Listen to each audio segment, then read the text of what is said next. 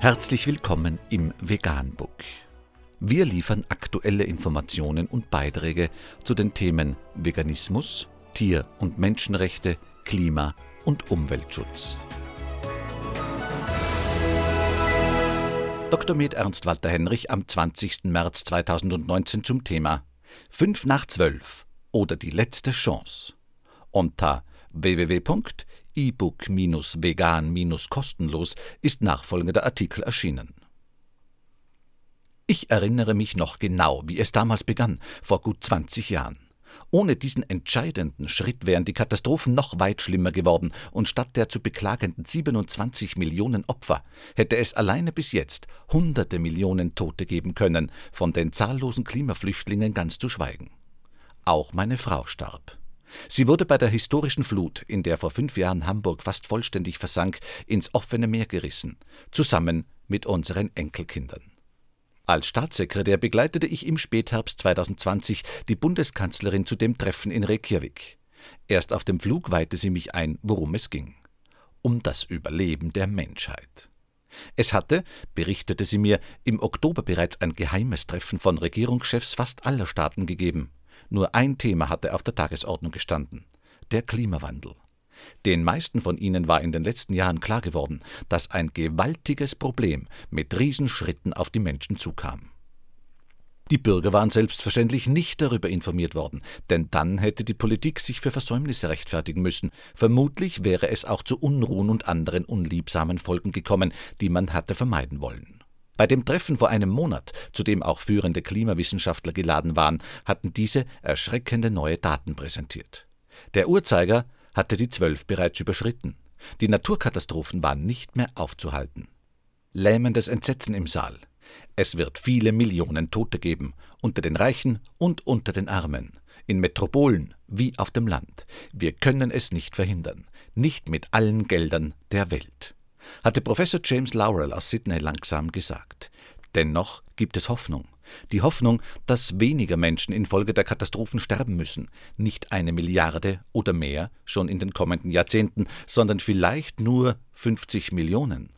Denn die Anreicherung der Treibhausgase in der Atmosphäre durch den Menschen ist nicht blindes Schicksal. Wir haben es in der Hand, diesen Prozess umzukehren. Ohne unser entschiedenes Handeln wird es zu immer mehr Dürren und Landüberflutungen kommen. Missernten ungeahnten Ausmaßes werden die Welt in Hunger stürzen, um nur einiges wenige zu nennen, und letztlich steht das Überleben der Menschheit auf dem Spiel. Und dann, so die Kanzlerin, sprach Laurel die entscheidenden Sätze. Der Konsum tierischer Produkte aus der Massentierhaltung, einschließlich vieler damit zusammenhängender Faktoren wie der Umwandlung von Wäldern in Weideflächen oder der gigantischen Futtermittelproduktion, ist für 70 bis 80 Prozent der Klimaerwärmung verantwortlich. Wenn wir es nicht schaffen, innerhalb der nächsten drei Jahre die Weltbevölkerung dazu zu bewegen, keine tierischen Produkte mehr zu konsumieren, dann ist es fast schon gleichgültig, ob wir den Verbrauch fossiler Brennstoffe reduzieren oder andere der viel diskutierten Maßnahmen ergreifen. Und Dr. Ellen Schmidberg aus München hatte mutig ergänzt, die Politik muss radikal beschleunigt werden und alle müssen an einem Strang ziehen. Die jetzige Situation der Entscheidungsprozesse ist die, dass jemand mit einem Baseballschläger ihnen die Rübe einschlagen will. Und was machen sie? Sie lesen ihm die Erklärung der Menschenrechte vor. Das kurz aufkeimende Lachen einiger Politiker war schnell erstorben. Fast alle hatten den Ernst der Lage erfasst. Das ebenfalls geheime Sondertreffen aller Regierungschefs in Reykjavik, an dem auch der UNO-Generalsekretär teilnahm, sollte die Wende bringen. Ich erlebte, dass Politik auch anders ablaufen konnte als bisher. Zu Beginn wurde bereits nach wenigen Minuten fast einstimmig entschieden, dass die einfache Mehrheit aller Regierungschefs auf die Entscheidungen verpflichten würde. Ein Vetorecht gab es nicht. Nationale Sonderinteressen hatten zurückzustehen. Unabhängig von juristischen Regelungen galten das gegebene Wort und die Ehre der Anwesenden. Nur fünf Staatsführer verließen daraufhin die Versammlung. Danach waren noch 97 Prozent der Weltbevölkerung dort vertreten. Innerhalb eines einzigen Tages beschlossen die Anwesenden mit großer Mehrheit, dass in einem Zeitraum von zwei Jahren die Staaten vollständig zu einer veganen Lebensweise umgestiegen sein mussten. Der Fleischkonsum sollte im ersten Jahr auf die Hälfte reduziert werden, nach einem weiteren Jahr durfte kein Fleisch mehr angeboten werden. Da viele dadurch ihre Arbeit verlieren würden, sollten die Staaten unter anderem den betroffenen Landwirten, der Belegschaft der Fleischindustrie, dem Handel usw. So übergangsweise finanzielle Hilfen gewähren und Umschulungsmöglichkeiten anbieten.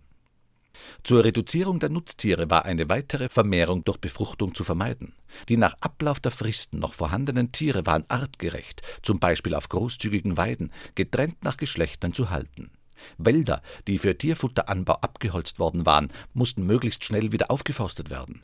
Auch sollte der Obst- und Gemüseanbau, insbesondere klimafreundliche Anbaumethoden wie Permakultur und Bioanbau, durch kräftige Subventionen gefördert werden. Selbstverständlich mussten auch die anderen Klimaschutzmaßnahmen etwa im Verkehr, im Kohleverbrauch usw. So weiterhin verfolgt werden. Weitere Details wurden der Gesetzgebung der einzelnen Länder überlassen.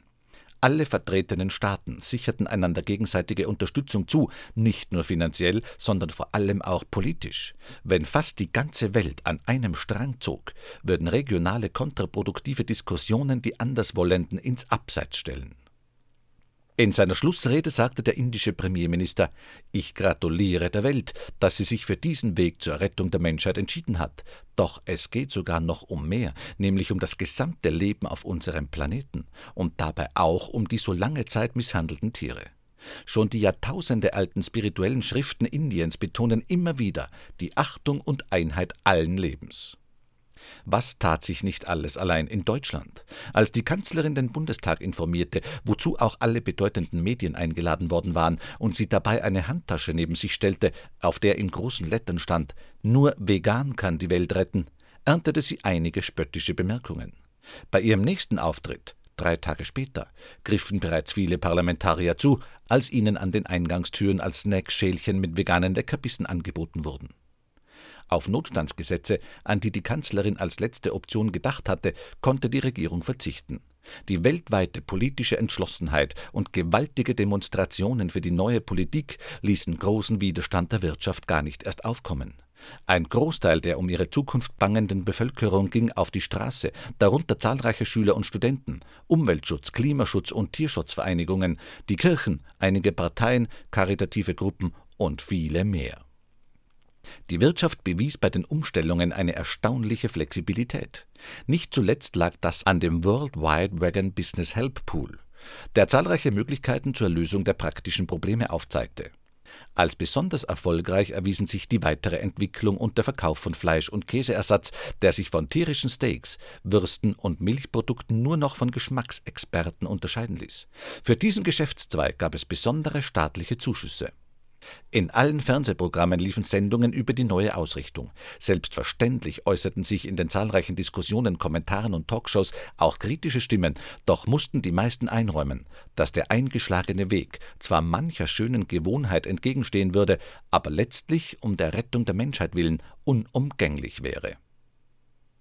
Besonders beliebt waren die veganen Kochshows und die meisten Fernsehköche überboten einander schon nach wenigen Wochen mit veganen Köstlichkeiten.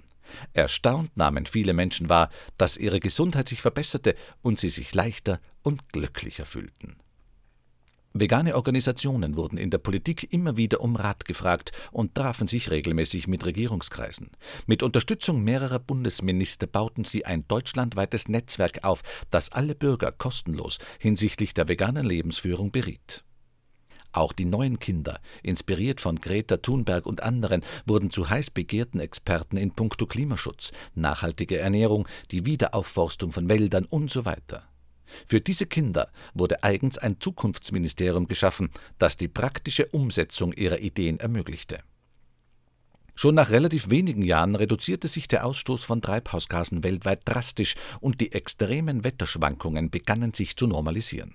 Es kommt zwar immer noch zu Naturkatastrophen und der Meeresspiegel ist weiterhin hoch, wodurch große Landflächen für lange Zeit überflutet bleiben, doch die Klimaerwärmung dürfte in wenigen Jahren ihren Höhe- und Wendepunkt erreicht haben.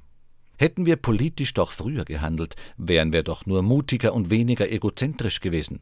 Vielleicht könnten meine geliebte Frau, meine Enkel und Millionen andere heute noch leben. Christian von Kamp. Anmerkung Machen wir uns nichts vor, aber die Mehrheit der Menschen wird durch ihr psychopathisches Konsumverhalten die Welt vernichten. Das wird nicht mehr zu verhindern sein. Jetzt kann es nur noch darum gehen, bei diesem irren Vernichtungsfeldzug nicht dabei gewesen zu sein. Vegan, die gesündeste Ernährung und ihre Auswirkungen auf Klima und Umwelt, Tier- und Menschenrechte. Mehr unter www.provegan.info.